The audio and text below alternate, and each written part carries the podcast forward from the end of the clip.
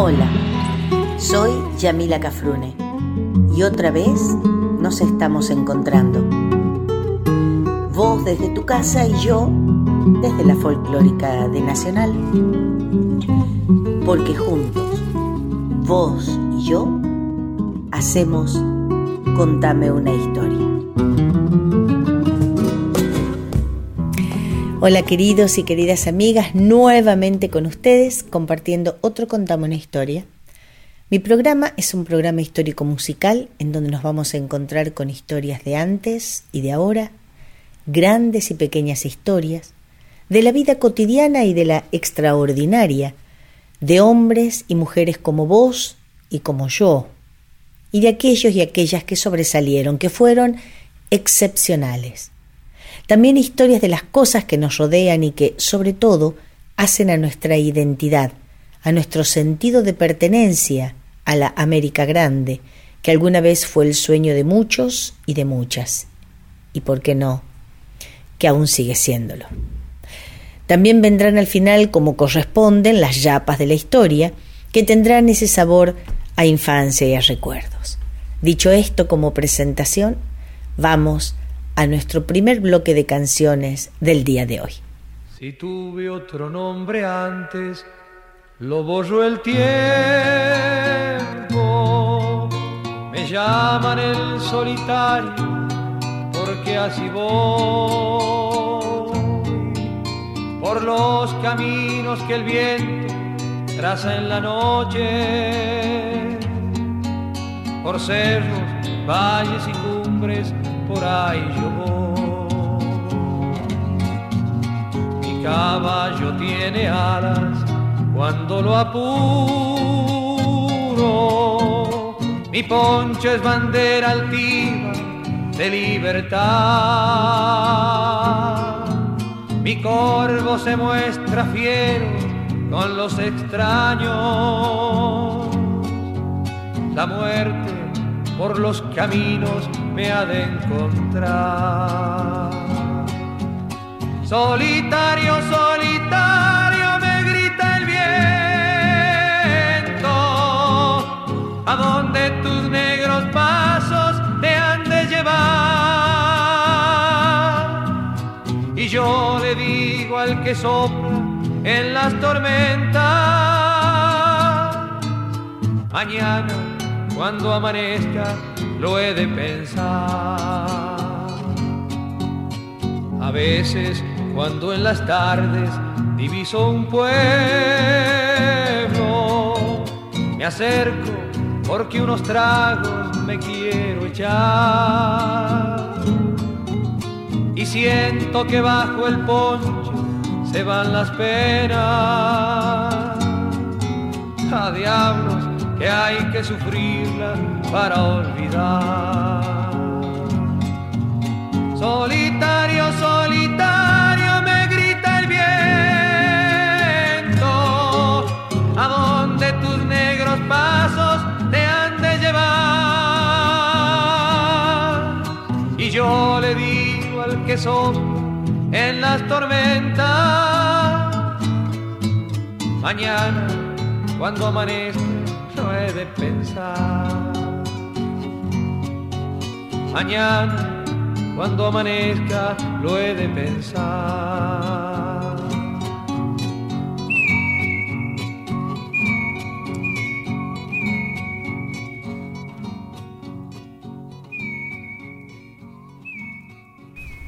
¿Cuántas veces dijimos que íbamos a grabar esa primera parte? Un montón pero nunca lo hacemos. A mí me gusta decirlo todas las veces. Así que todas las veces que ustedes escuchen mi programa, es un programa, es porque lo digo todos los programas.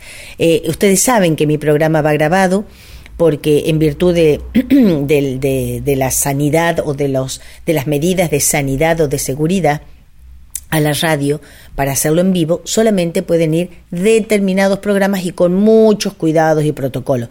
Todavía el bicho, no, el cobicho, como le digo yo, no se fue Así que hay que tener cuidado. Yo lo extraño, los y las y les extraño de verdad muchísimo. La vez pasada fui al programa de Maya Sasowski y de Pablito, que es La Noche de los que bailan, y yo escuchaba y veía como Maya agarraba la compu y les contestaba y recibía los mensajes y casi me pongo a llorar. Pero bueno, sigamos con nuestro programa. El programa anterior habíamos estado viendo la figura, una de nuestras figuras del campo argentino, al menos este, de las que no hemos estado hablando los otros programas. Me refiero a la China, paisana, prenda, la mujer del hombre de campo nuestro, y al gaucho. Este último, es decir, el gaucho, fue el que vimos la semana pasada. Pero también la semana pasada les dije que el gaucho iba a dar para no solo un programa, sino para varios. Vimos en nuestro encuentro pasado, para hacerles una sintaxis de esto, la etimología de la palabra, de la palabra, perdón, los conceptos que de él tenían hasta el propio Darwin, que escribió sobre el gaucho. Hablamos de la casa del gaucho, que es el rancho, de lo que tenía dentro de él, fuera de él, cómo lo hacía, cómo lo construía, de los conchavos que tenía el gaucho. Y terminamos con el tema del agua. ¿De dónde sacaba el agua nuestro gaucho? Para él, obviamente, para su familia y para sus animales. En programas del año pasado hablamos sobre uno de los compañeros, un ladero indispensable, sobre todo para el trabajo. Me estoy refiriendo al caballo. También hablamos sobre los juegos criollos y sobre nuestras comidas. Este año complementa las comidas. ¿Por qué hiciste así cuando yo dije las comidas? No importaba los juegos, el caballo, la comida. Bueno, eh, ¿cómo nos parece? Caramba, diría Lelutier, qué coincidencia. sí, qué ocurrencia. Bueno, este, este año, complementando esta tarea de fomentar y profundizar nuestro sentido de pertenencia e identidad, en otros programas tratamos sobre el poncho, sobre la guitarra y sobre la mujer del gaucho, que la llamábamos la china, la, prenda, que a veces dicen mi prienda, le ponen una i, este, la guaina, la hembra, la mujer del gaucho. Nos estarían faltando algunos otros aspectos y hoy vamos a ver uno de ellos, que es la vestimenta gauchesca, o diría don Orlando Veracruz, pilchas gauchas. Y por ese lado vamos, entre otras cosas, el día de hoy. Acaba de pasar como corresponde nuestra, nuestra consecuente motocicleta, así que la vamos a dejar para que ustedes vean que no es mentira. En general, podemos decir que la vestimenta del gaucho ha cambiado con los tiempos, no era obviamente lo mismo la vestimenta del hombre de campo en la época del Martín Fierro que ahora, por supuesto. Y no solamente cambiaba con los tiempos y sigue cambiando con el tiempo, sino que también lo hace de acuerdo a la región que habita el hombre, del que vamos a hablar. Pero no vamos a dar las particularidades, vamos a dar las generalidades por siempre por la misma causa, cuestiones de tiempo. Vamos a comenzar háganse, cierran los ojos, imagínense la figura del hombre, del varón, y vamos a empezar por la cabeza. La cabeza, escuchen, así como les hago escuchar la moto que pasa siempre, les, escucho, les hago escuchar mis pajaritas. Silvestres, ¿eh? no tengo ningún pajarito enjaulado. Decía, llevaba en la cabeza el hombre, nuestro gaucho, llevó durante un montón de tiempo el famoso llamado gorro de manga, que era como veíamos en las figuritas cuando éramos chiquitos y chiquitas las figuritas de los gauchos de rosas o los, los este, colorados del monte que llevaban una especie de parecido al gorro frigio, que es el gorro del escudo, el gorro que se cae para un costado, bueno, ese es el gorro de manga o gorro manga. También llevó una boina que eh, se generalizó más con la llegada de los inmigrantes, específicamente de los tanos y de los gallegos, gallegos de Galicia, por eso digo gallegos, y también podía haber llevado o podía llevar un sombrero. Ahora, debajo del sombrero llevaba generalmente un pañuelo, al cual le llamaban pañuelo sereno o pañuelo serenero, que le cubría la cabeza, la nuca y parte de la cara cuando era necesario. Ya les voy a decir cuándo era necesario. ¿Por qué se lo llamaba así, sereno o serenero? porque a la noche le servía para protegerse el cuello del frío del sereno. No era mucha, mucha la cuestión. Lo usaba para secarse la transpiración, por supuesto para secarse las manos, para limpiar su cuchillo, para limpiarse y para taparse la nariz de el viento y del polvo, y ahí es cuando yo les decía para qué le servía cuando, este, cuando era necesario, para cubrirse, tipo un barbijo, va, más o menos así. En un comienzo, el pañuelo no lo llevaba doblado, eh, como es un cuadrado, no lo llevaba doblado en triángulo, sino que lo llevaba abierto, sin doblar, y lo anudaba al frente. En cuanto al sombrero, podemos tener diferentes formas o diferentes estilos de sombrero. Los más generalizados eran el llamado eh, sombrero panza de burro o de panza de burro hecho con la panza de burro, la galera o el chambergo. La, la galera era la galera que nosotros vemos, el sombrero tipo más bien de copa, que después les voy a contar por qué, porque parece ser que hubo un, eh, un, pedido muy grande de galeras, pero en vez de traerle, habían pedido 100 y en vez de traerle 100 les trajeron como 1000. Entonces había que poner ese producto en el mercado. Entonces se quedaron con ponerle 500. Estoy hablando suposiciones de números, ¿no?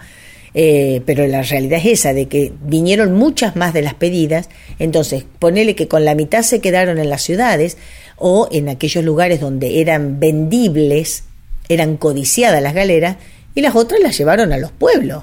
¿Y a dónde estaban? En las pulperías. ¿Y a la pulpería quién pudiera comprarse una galera? solamente el patrón o el capataz que siempre el capataz quería ser más que el peón, pero era menos que el jefe también, menos que el dueño. Entonces se compraba las galeras.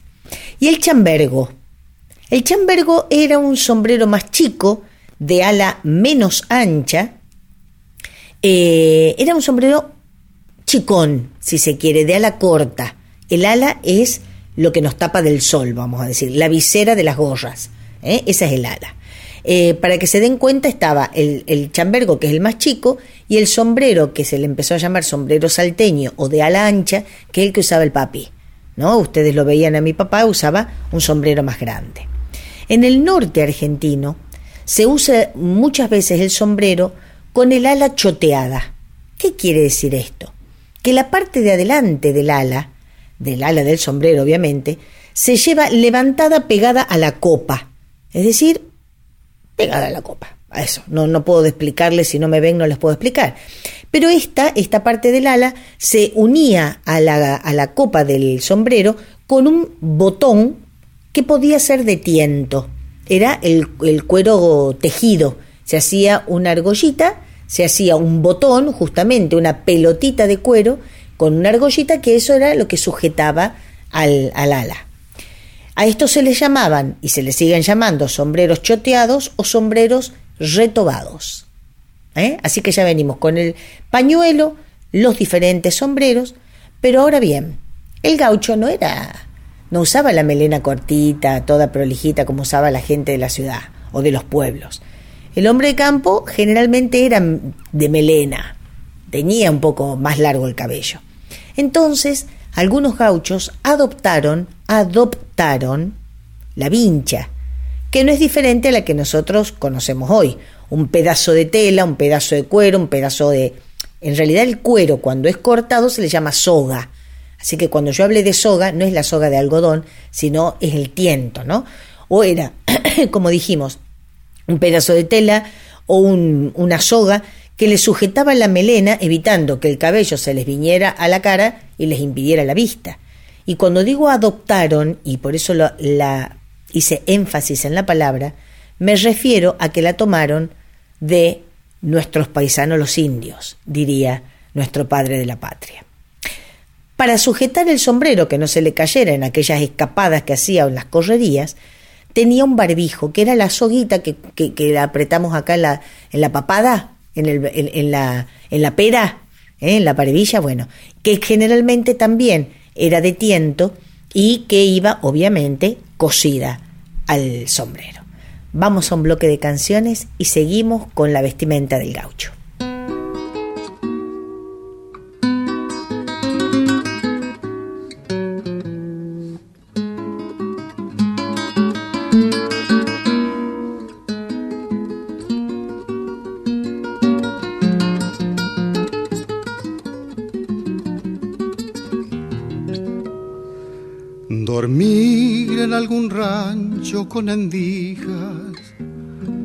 Donde puedan espiarse las estrellas.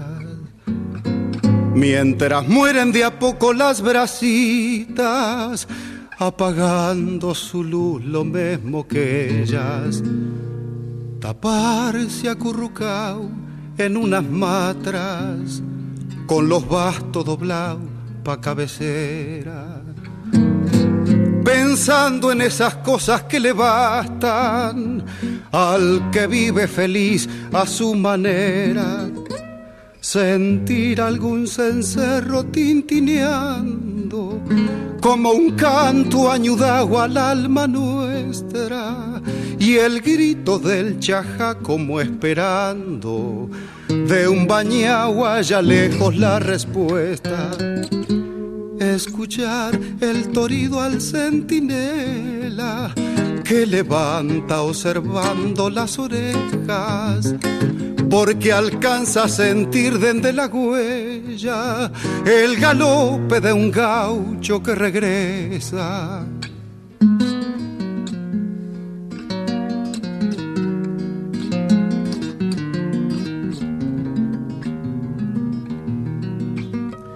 Y de pronto, mañando el pensamiento, en el campo da vueltas y se aleja, encontrarse estaqueado como de intento, con el nombre y los ojos de la prienda.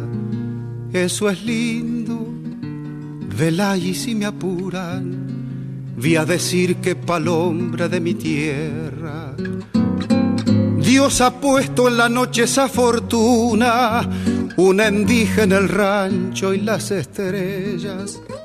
Sentir algún cencerro tintineando, como un canto añudado al alma nuestra, y el grito del chajá como esperando, de un bañagua allá lejos la respuesta escuchar el torido al centinela que levanta observando las orejas porque alcanza a sentir desde la huella el galope de un gaucho que regresa. Eso es lindo, vela y si me apuran, vi a decir que palombra de mi tierra Dios ha puesto en la noche esa fortuna, una endija en el rancho y las estrellas.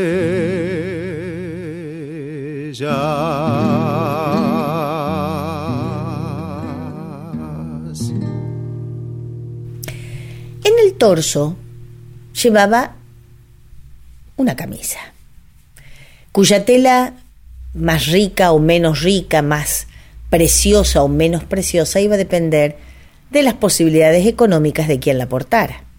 Podía ser de hilo o de algodón, y tenía las mangas holgadas. Algunas tenían los puños abotonados.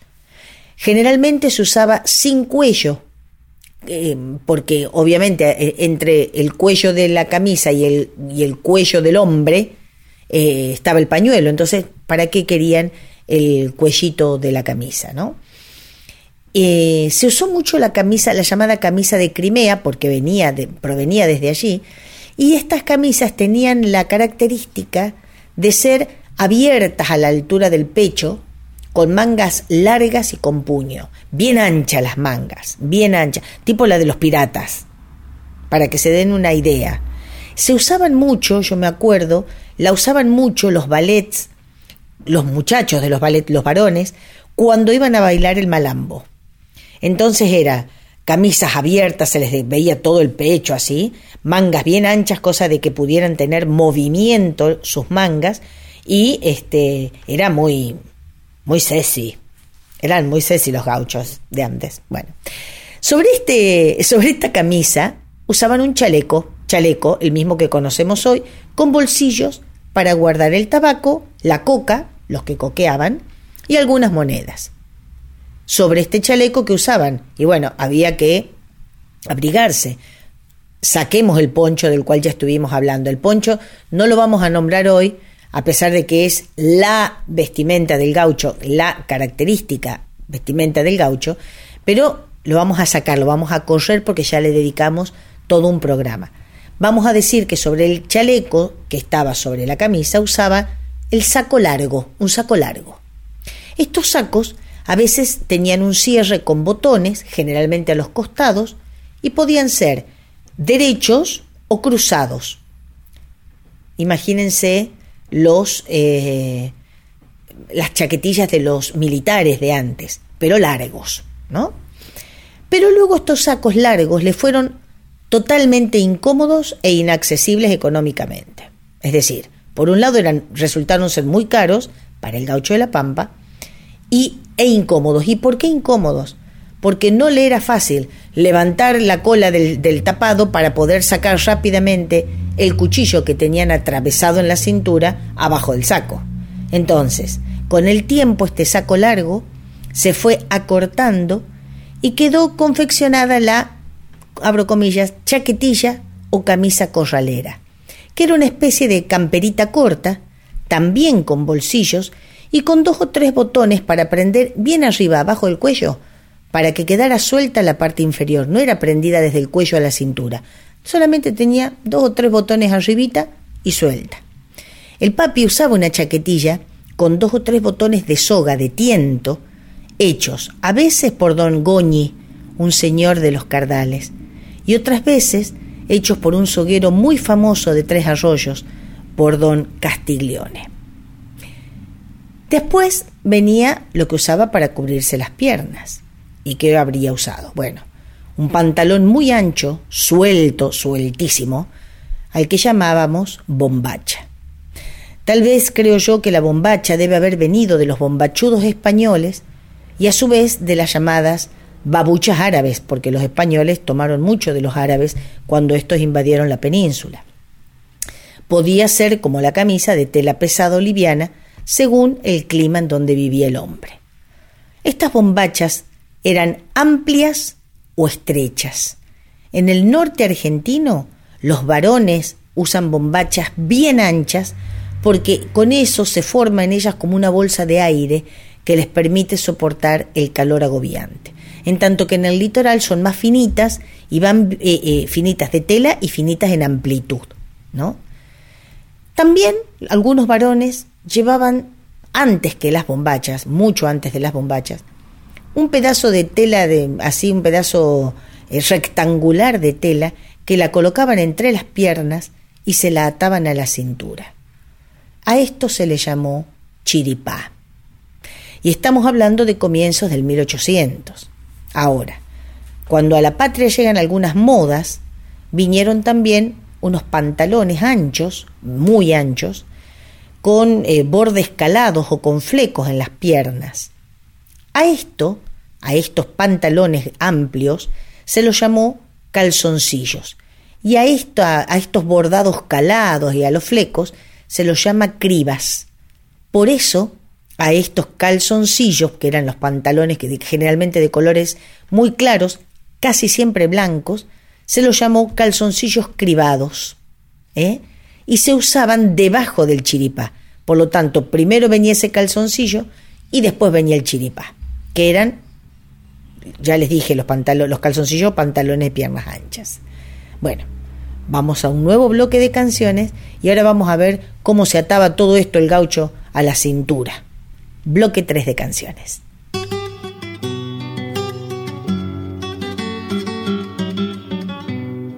Pilchas gauchas con orgullo me gusta lucir a mí, porque ando cantando coplas que en esta tierra aprendí.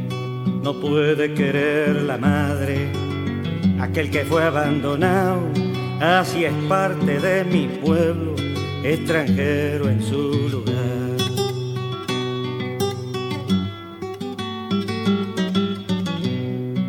Saber de la antigua Grecia y de historia universal, seguro que nos ayuda en la vida cultural. Que cultivemos la música de algún lejano país, seguro que no es pecado si conozco la de aquí.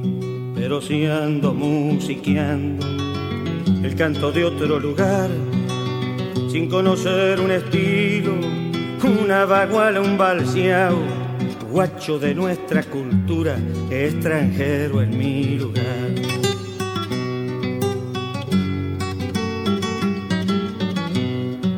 Que fierro me suena extraño o lugones se ha ignorado. Eso sí que causa daño, extranjero en mi lugar. Gente culta en capitales vive de espalda al país, copiándole hasta el tranco y en el modo de vestir a los países lejanos que nos vienen a vivir. Le hacemos el caldo gordo al mismo que criticamos y se pierde la memoria del dolor de los hermanos que sembraron con sus huesos este suelo americano.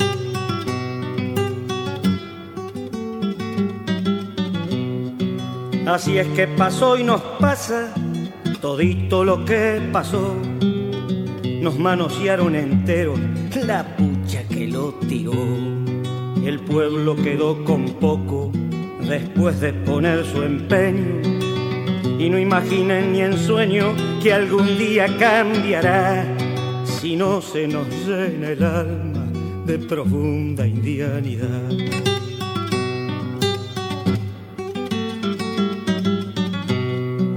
Pongamos la pata en tierra, desnudemos la verdad y enterémonos que hay muchos que aunque hayan nacido acá, son extraños en el pago, extranjeros en su lugar. Viven mirando la Europa cual piratón imperial. Y si te ven pilchas gauchas, dicen que andas disfrazado. Ay, ay, ay, voy a ir parando. Soy un criollo nada más. No vengo a buscar tu aplauso, solo quiero tu hermandad. Calzoncillo, chiripá, había que atar todo eso. A ver. si no, pobre hombre iba a estar agarrándose la cintura todo el tiempo.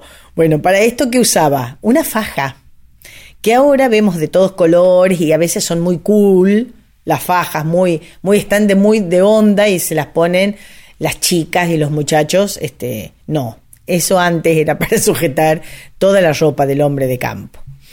Eh, como decía, actualmente las vemos de varios colores y no vamos a hablar de los tintes que ya hablamos cuando hablamos de los ponchos, pero antes era casi siempre de color tierra. Ahora, nosotros, de más está decir, había mejores fajas y peores fajas, pero había quienes tenían solamente eh, un trapo viejo para sujetarse el chiripá y el calzoncillo, ¿no?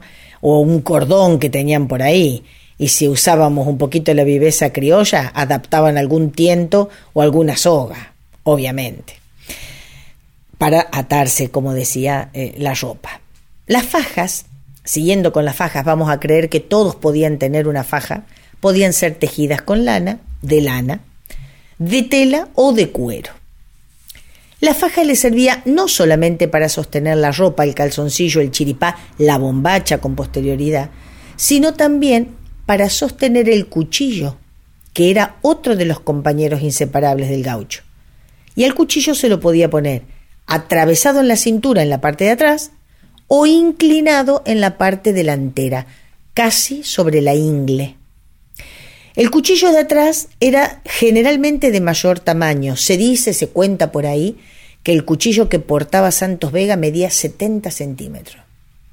Debe haber sido un hombre grande Santos Vega, muchacho como el papi más o menos. El papi, yo tengo el cuchillo con el que el papi viajaba en su último viaje y es enorme, ¿eh? Es largo. claro, semejante hombre, vos le regalás un cuchillito de 35 centímetros y es un cuchillo de mesa. Sí, ahora después, bueno, si pudiera se los mostraría, pero es posta. En tanto que el cuchillo de adelante, el cuchillito de adelante era de menor tamaño que el de atrás, y se lo denominaba berijero. Justamente, berijero, ¿eh? Justamente por estar cerca de la verija, de la ingle de la persona, como el hombre de campo ponía los nombres a su cuerpo del animal, él, la parte entre la panza del animal y la pata es la verija. Entonces, para él, su ingle, la entrepierna, era la verija también. Entonces, ese se llamaba verijero. Son cuchillos, como les dije, más pequeños, especialmente para que no lastimen esta parte del cuerpo, y a la vez sumamente fáciles de sacar y tener a mano, ya que generalmente los usaba para algo eh, este, muy, entre comillas, cotidiano, ¿no? Como era cortar la comida o cuerear o, o descarnar. Claro, el cuchillo no solamente lo usaba para estas tareas, lo usaba para defenderse, ya hablamos de esto cuando hablamos del poncho, que se ataba el poncho a una mano y con la otra portaba el cuchillo, lo usaba también como martillo en cuanto al cabo, como pala, como tensador de alambrados, ya nos vamos a referir en algún otro momento a esto, y para cualquier otra que necesitara en el momento menos pensado. Sobre la faja iba la rastra y el tirador. La rastra nosotros creemos que es todo el cinturón que está que se pone sobre la faja. No, no. El tirador es la parte del cinturón, vamos a decir, la parte de atrás, que era generalmente de cuero y se unían sus dos extremos se unían a la rastra estaba hecha generalmente de algún metal. La rastra en sí misma es para darles una idea y llevarlo siempre a la actualidad, es como la hebilla de los actuales cinturones. Y tenía y sigue teniendo, porque se siguen confeccionando, nosotros tenemos en la provincia de Buenos Aires grandes plateros, grandes plateros. Digo, tenía la rastra y sigue teniendo, porque se siguen haciendo, diferentes formas.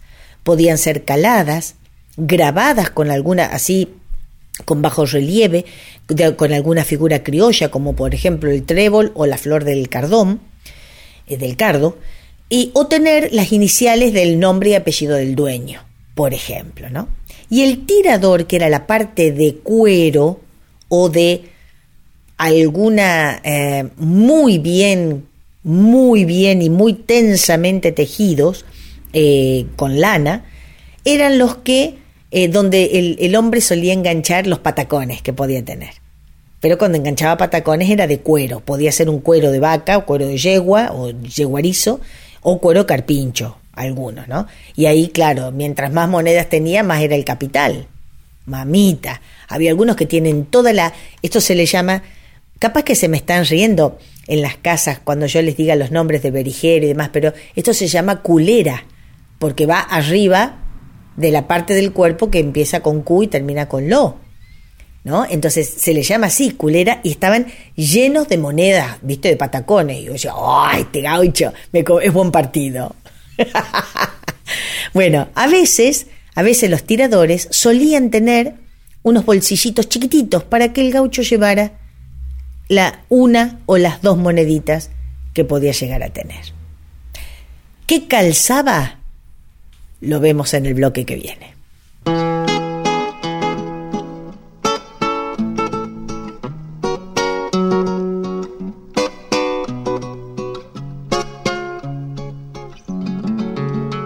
Yo sé que en el pago me tienen idea, porque a los que mandan no les cabresteo, porque despreciando las huellas ajenas, sé abrirme camino para ir donde quiero, porque no me han visto lamber la coyunda, ni andar hocicando pa' hacerme de un peso, y saben de sobra que soy duro de boca, y no me asujeta ni un freno mulero porque cuando tengo que cantar verdades, las canto derecho nomás a lo macho, aunque esas verdades en bichera, donde nadie descreiba que hubiera gusano, porque al copetudo de riñón cubierto, a quien no usa leyes ningún comisario, lo trato lo mismo que el que solo tiene chiripa de bolsa para taparse el rabo. Porque no me llenan con cuatro mentiras los maracanaces que vienen del pueblo. a elogiar divisas ya desmerecidas y hacernos promesas que nunca cumplieron.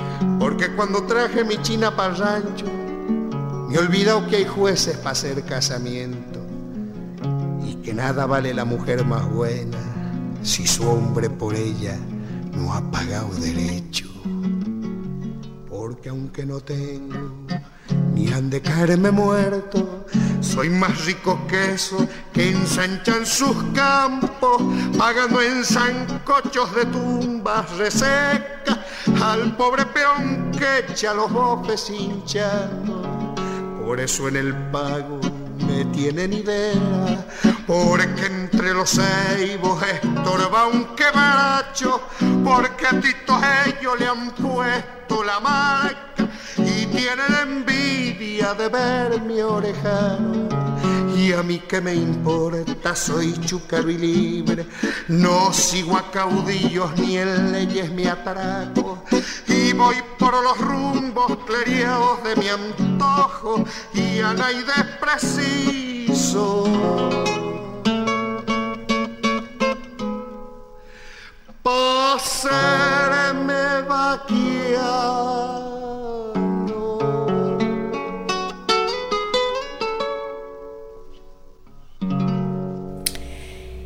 calzaba el gaucho? Bueno, en sus patitas, siempre, siempre teniendo en cuenta, yo tendría que hacer al comienzo de cada programa, tendría que recordar los que tienen plata y los que no tenían tanta plata. Ustedes recuerden eso siempre, yo no necesito decírselos. Pero eran alpargatas, que es el calzado de lona con suela de yute, no de goma como las de ahora. Las alpargatas, digo, que podían ser acordonadas o no.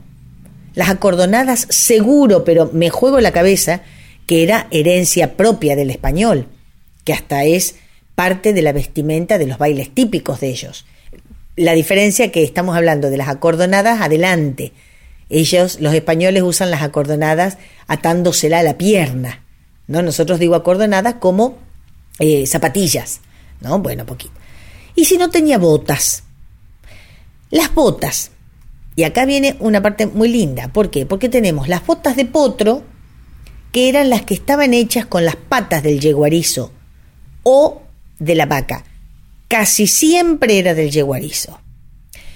Eran de color claritas, porque eran un cuero sobado, es decir, ablandado a mano, frotándolo sobre sí, doblándolo y fr- frotándolo sobre sí mismo muchas veces, como cuando uno hace el hojaldre, la masa de hojaldre, bueno, así hacían el cuero y lo sobaban y lo sobaban. E iban atadas debajo de la rodilla con un tiento, porque si ustedes cierran los ojos y se imaginan la pata trasera del animal, del, del caballo, se van a dar cuenta de dónde sa- sacaba, que tiene justo la forma de la bota, viene la parte de la pierna, bajo la rodilla, la pierna, la pantorrilla sería, y la parte del pie. Por lo tanto, la parte ancha no, no, no había un elástico, ni, ni la iban a acomodar, sino que les quedaba bien ancha y esa parte ancha que ataban bajo la rodilla la ataban con tiento. Estas botas podían tener, las botas de potro, podían tener punteras y podían no tener punteras. Por lo tanto, los dedos del pie del hombre quedaban al descubierto.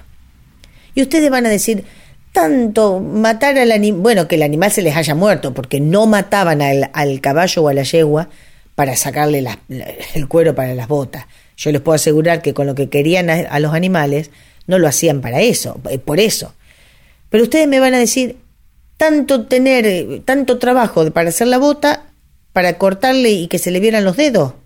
Bueno, todo tenía una razón. El hombre, el criollo, había tomado muchas cosas y adoptado y adaptado muchas cosas de sus hermanos originarios.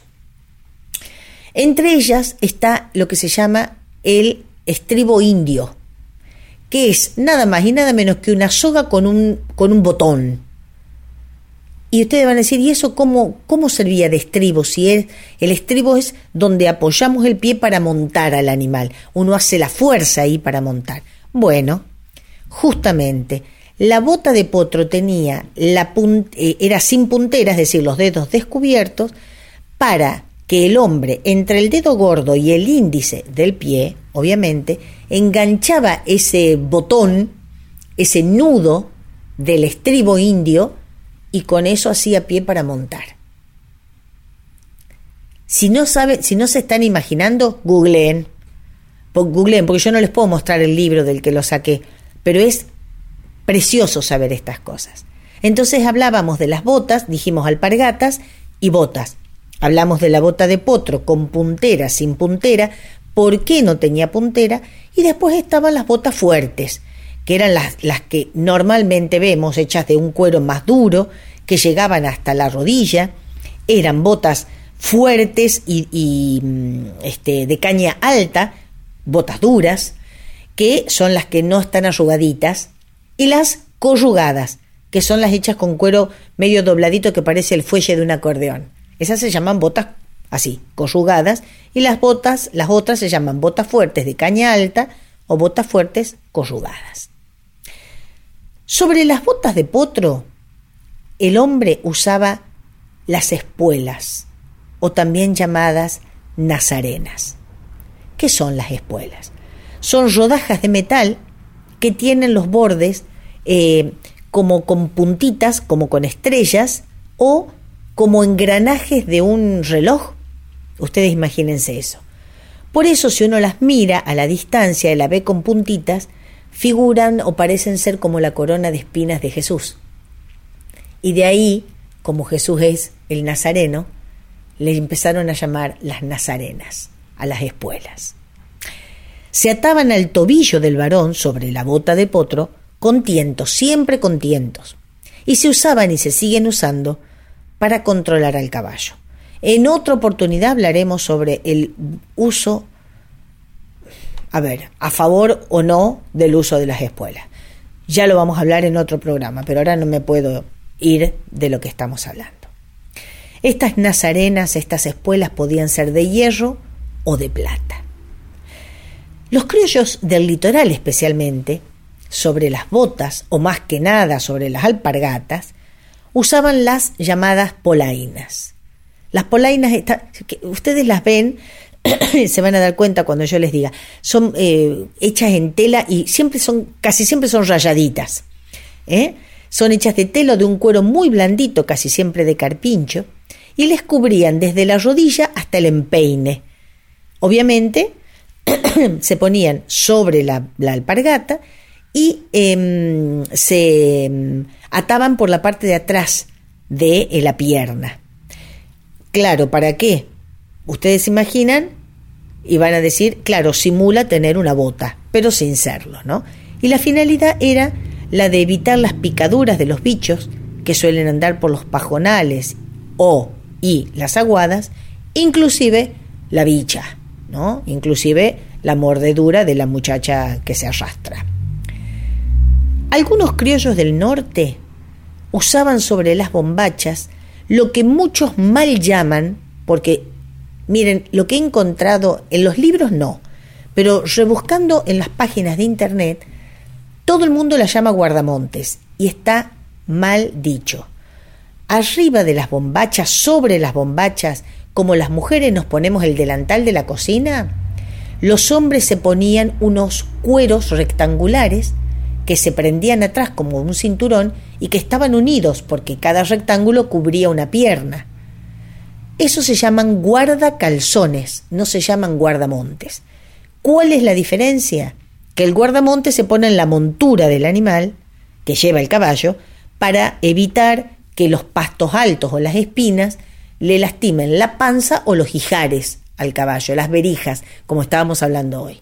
Y el guardacalzón se pone sobre la bombacha del hombre de, campo, se ata, se prende atrás como un cinturón, como les digo, y suele tener unos tientos que también se suelen agarrar y prender este, atrás de la rodilla o en la parte alta de la pierna para sostenerlos más, nada más, es una cosita este, también tengo yo en mi casa un guardacalzón. Eh, aunque no parezca, todo esto hace a la vestimenta de nuestro hombre. Y vamos a hablar de las cosas que, aunque no nos parezcan vestimenta, eran parte de ella, después del bloque de canciones.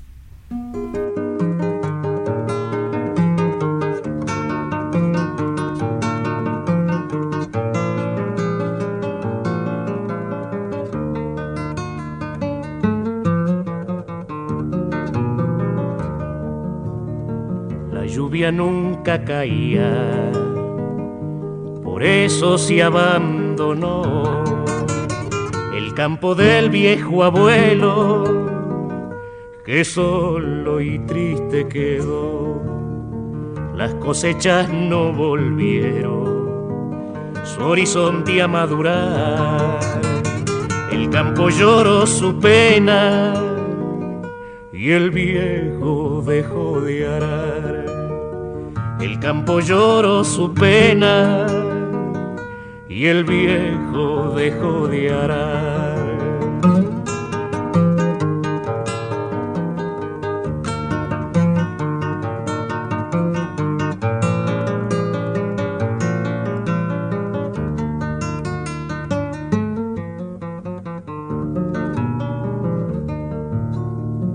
Vertical están las lanzas, resecas del pajonar viento silbo con ella la marcha de un funeral.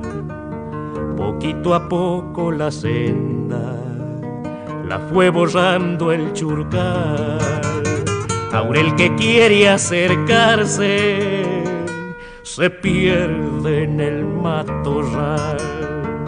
Aurel que quiere acercarse se pierde en el matorral.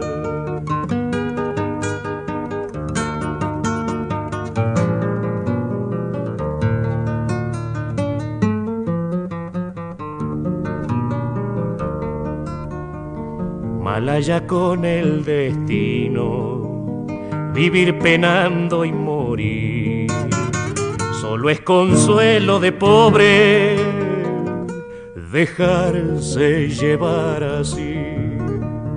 Así se marchó el abuelo, viejo gringo que al clarear, mientras pitaba en la pipa, sembrando se ganó el pan. Mientras pitaba en la pipa, sembrando se ganó el pan poquito a poco la senda la fue borrando el churcal.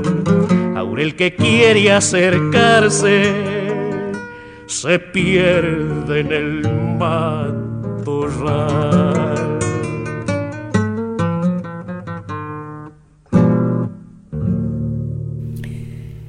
Les decía que aunque no parezca parte de la vestimenta, del gaucho obviamente, también la componían tres cosas que les voy a decir ahora. Las boleadoras, que eran tres rocas, tres piedras unidas, eh, mejor dicho, tres piedras atadas con tiento y unido ese tiento que era como una correa entre sí. Entonces las tres quedaban unidas a través de tientos separados cada uno. También se llamaban bolas, las boleadoras o las bolas, que eran lanzadas sobre la cabeza del, gaucho eran lanzadas al animal. Generalmente eran las patas del animal. Lo maniataban así, es decir, lo, lo, lo, volteaban con las boleadoras. El lazo, que es una cuerda hecha de cuero crudo trenzado o torcido. Suele tener entre 12 y 25 metros. En un extremo tiene una argolla de metal y en el otro extremo tiene la presilla.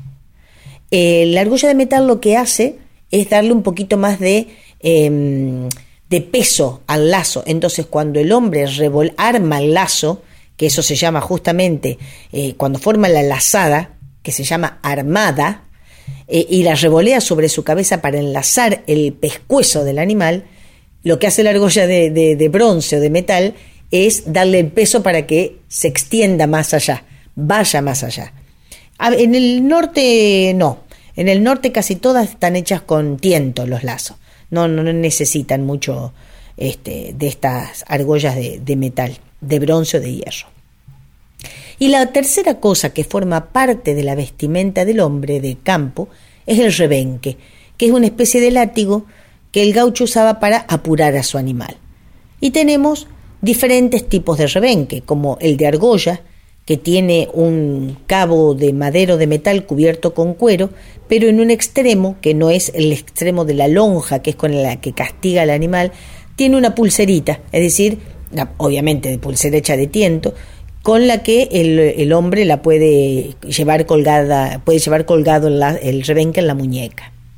El rebenque arreador, que tiene un tiento mucho más largo, eh, y que le sirve justamente para eso, para arriar el ganado, lo revolea generalmente, ¿no? Y el talero, que es el que tiene el cabo un poco más largo.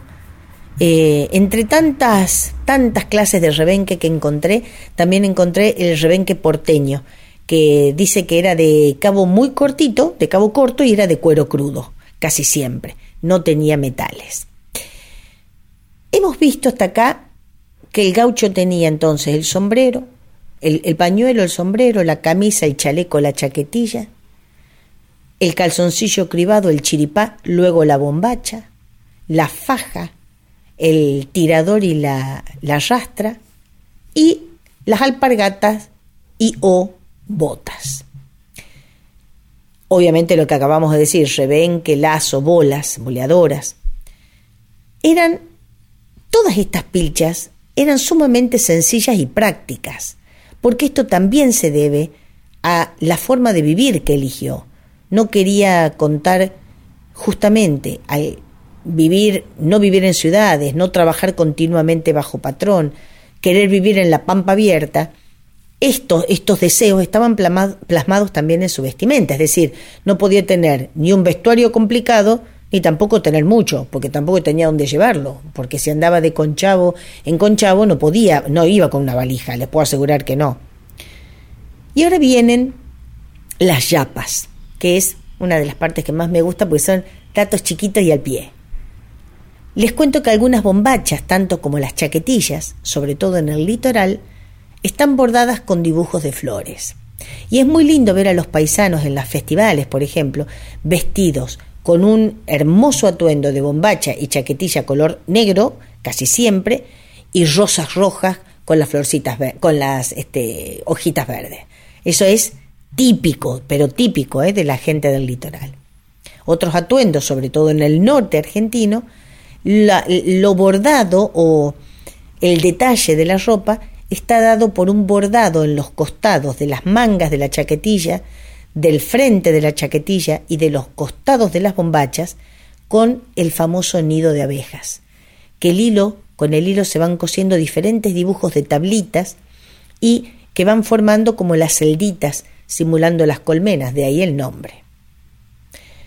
Y otra chapita, con esta terminamos. Habrán escuchado, sobre todo Hernán Figueroa Reyes en una, en una canción dice, que te alcance y te sobre mi vida, la lata y pobre. Yo decía, ¿qué será la lata y pobre? Bueno, en el noroeste argentino hay un árbol que el nombre científico es Piper tucumanus. ¡Fua! ¿Cómo sé? No, mentira, esto lo, aprendí ahora. Que tiene hojas muy anchas, pero muy anchas. Entonces, eh, para poder techar los ranchos, que ya habíamos hablado que se usaban juncos y pajas, el hombre usaba estas hojas muy anchas del Piper tucumanus para reemplazar a las chapas de metal, a las cuales no podía alcanzar económicamente. Pero nosotros, ¿cómo le decimos a la chapa? Lata. tenía unas latas, vieron que cuando para nosotros toda chapa es lata y toda lata es chapa. Bueno, entonces como a las chapas nosotros les decimos así, las latas, estas hojas venían a ser las chapas de la gente más pudiente. Por eso se le dice la lata y pobre, en reemplazo de la chapa del pobre, eran estas hojas del piper tucumano, manus, como, em, como techo de los ranchos más humildes. Hasta aquí nuestro programa de hoy. Sigue el próximo, el próximo programa, sigue el gaucho, pero visto con ojos de invitados especiales. Como siempre, muchas gracias por estar del otro lado de la radio escuchándome. Para mí es siempre un honor y un placer poder dirigirles la palabra y compartir una tarde con todos y con todas. La copla del Martín Fierro, que es mi despedida de este año. Mas nadie se cree ofendido, pues a ninguno incomodo, que si canto de este modo por encontrar lo oportuno, no es para mal de ninguno, sino para bien de todos. Hasta el programa que viene, si Dios quiere.